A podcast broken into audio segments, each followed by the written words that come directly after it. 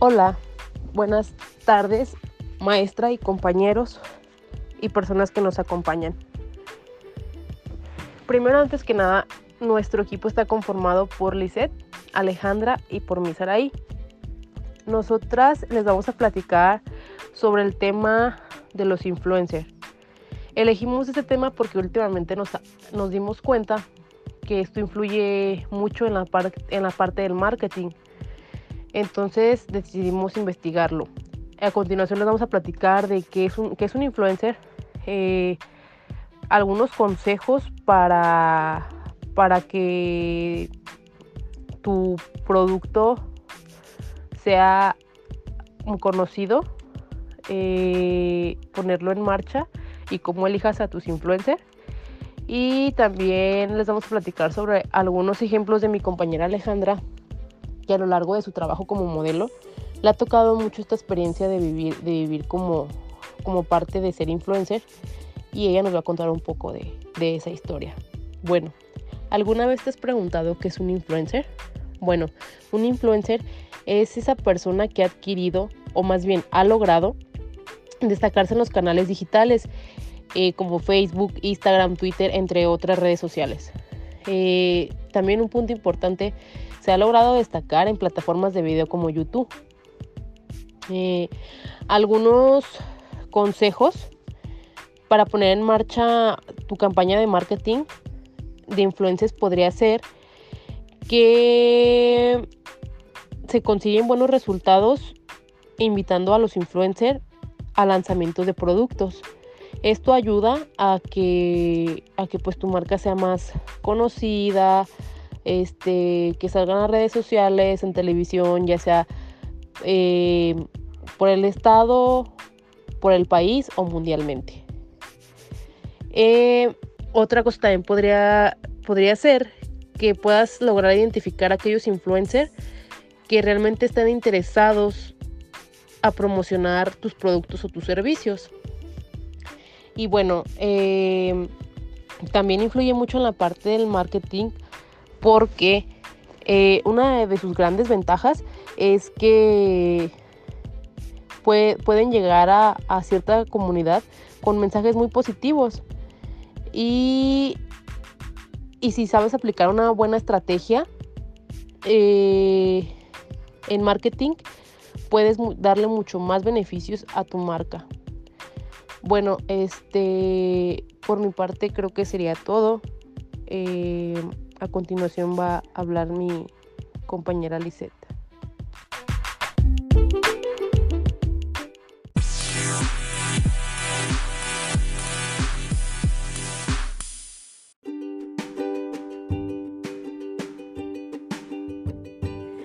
Gracias Araí por la introducción. Comenzaré a hablar sobre la participación de los influencers esta que se ha vuelto más frecuente desde la aparición de blogs y redes sociales, provocando un cambio radical en cómo nos comunicamos, cómo compartimos y como saben, hoy en día ya hay expertos en cualquier tema, como moda, gastronomía, literatura, manualidades, decoración y un sinfín de cosas más. Esto es lo que le da la tendencia a realizar videos con diferentes puntos de vista y recomendaciones, y no solo eso, tienen gran influencia en lo que vemos, escuchamos y compramos, ya que el 70% de los consumidores basan sus compras en recomendaciones de influencers, de lo que ven en sus redes sociales.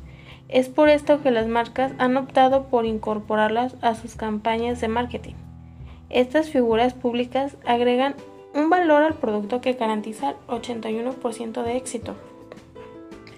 Un ejemplo de esto sería la marca Shane la cual colabora con variedad de youtubers que muestran su ropa en videos y ofrecen desde un 10% a 15% de descuento, haciendo que las ventas sean el 40% mayor a otros años. Pero ¿qué pasa con influencias que no que no son lo que parece? Hay muchos pseudo influencers que compran seguidores utilizan box para asimilar más seguidores y obtener beneficios. Es por esto que ya hay marcas que no confían ciegamente en influencers con grandes cantidades de seguidores y han optado por colaborar con influencers que se adaptan mejor a sus proyectos, que tienen mejor y mayor afinidad a lo que quiere reflejar la marca. Y aquí es donde aparece un nuevo concepto. La, los microinfluencers, que son igual influencers, pero que tienen una menor cantidad de, de seguidores, entre ellos amigos, familiares, compañeros y conocidos. Una conclusión de todo esto es que el marketing de influencer es una herramienta que hoy en día es importante para nosotros como mercadólogos y para la mercadotecnia digital.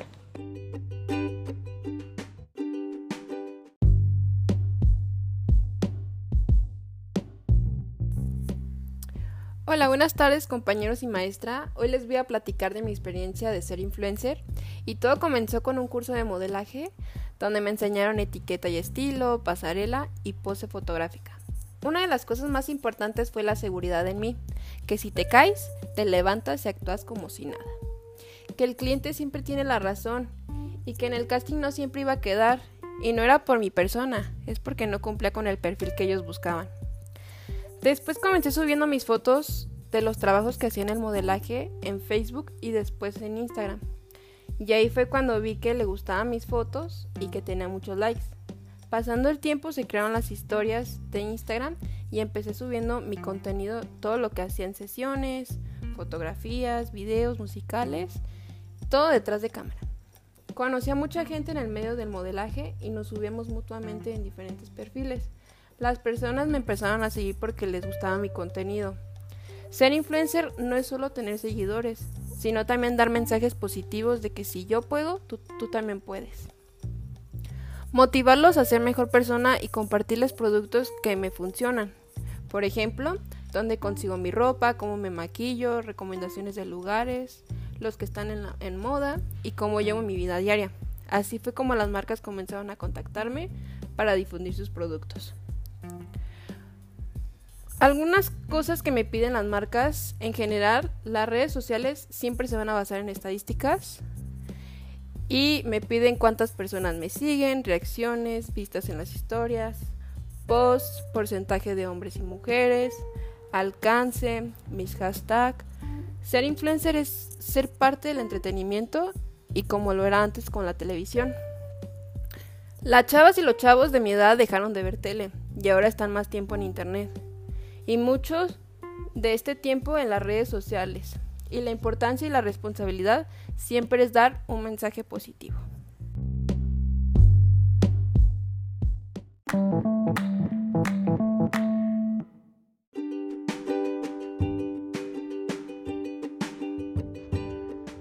Bueno, ahora mis compañeras y yo les vamos a platicar un poco sobre las estrategias de distribución. Nosotras eh, nos guiamos por lo de servicio al cliente y la logística. ¿Qué es un servicio al cliente? Bueno, un servicio al cliente significa que el cliente quede plenamente satisfecho con el producto o servicio que fue recibido para él. Lo que también es que el cliente se lleve una buena experiencia donde él consumió su producto, donde él recibió ese servicio. ¿Para qué? Para que él regrese contento, feliz, satisfecho a ese lugar donde lo atendieron con buena actitud.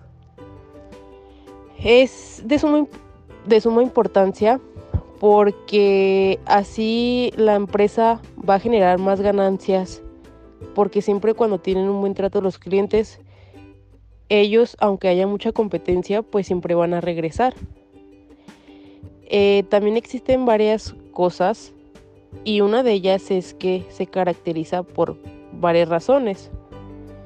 Este, que, son eh, mostrar empatía por las necesidades del comprador, contar con un servicio ágil, anticiparse a los posibles problemas que puedan surgir, comunicación clara, fluida y concisa y ofrecer una experiencia personalizada.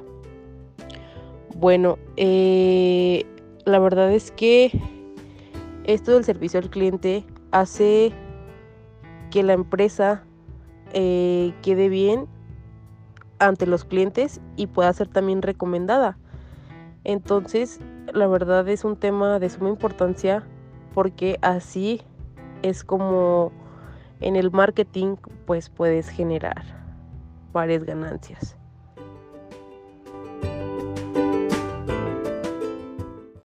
Ahora me tocó hablarles sobre qué es la logística y sus tipos. La logística, como saben, son todas las operaciones llevadas a cabo para hacer posible que un producto llegue al consumidor. Desde el lugar donde se obtienen las materias primas pasando por el lugar de, de la producción, tales como el inventario, centros de distribución, despacho, todos los cuales tienen un factor en común, que es el producto. La principal finalidad de la logística es garantizar que el producto se entregue en tiempo y forma al menor costo posible. Para lograrlo debe existir una sinergia de servicios, información y recursos. Las funciones logísticas son una parte de la cadena de suministros. Estos son gestión de inventarios, embalaje, almacenaje, transporte, seguimientos de proveedores de servicios logísticos, gestión y control de stock, trazos de redes logísticos. Sus tipos es la logística de aprovisionamiento, que se encarga de gestionar todos los suministros requeridos para la venta y la fabricación de los productos elaborados y semi-elaborados. También materias primas con el objetivo de garantizar un correcto funcionamiento, la cadena de suministro consiste en una red de compañías y medios de distribución involucrados en los diferentes procesos y actividades que produce, producen valor en la forma que un producto llega al consumidor final. Como saben, pues será la materia prima, la producción, el transporte y la logística, la venta, el, el almacenamiento, perdón, bodegas, agencias sucursales, Facturación, distribución y entregas. La logística de distribución se encarga de que el producto o servicio llegue a tiempo para el usuario final. Y la logística de producción es el almacenamiento, así como los movimientos de materiales en las instalaciones ligadas con, el centro de fabricación. Por último está la logística inversa, que se encarga de la recuperación y reciclaje.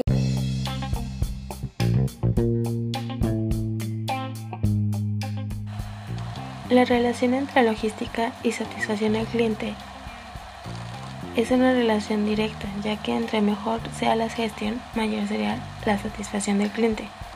Por ejemplo, en la cafetería en la que trabajo constantemente tiene fallas en su logística de distribución, porque el stock se ve afectado debido a esta deficiencia. Tiene como resultado clientes incómodos e insatisfechos que posiblemente no regresen. En conclusión, la logística tiene esta relación y como enfoque principal es su cliente. Tiene por objetivo central entregarle una experiencia satisfactoria. Toda empresa es importante el servicio al cliente sobre todo porque cada vez más empresas brindan un mejor servicio, una mejor atención. Por lo tanto, la logística no solamente consiste en transportar productos, sino que en la experiencia de compra.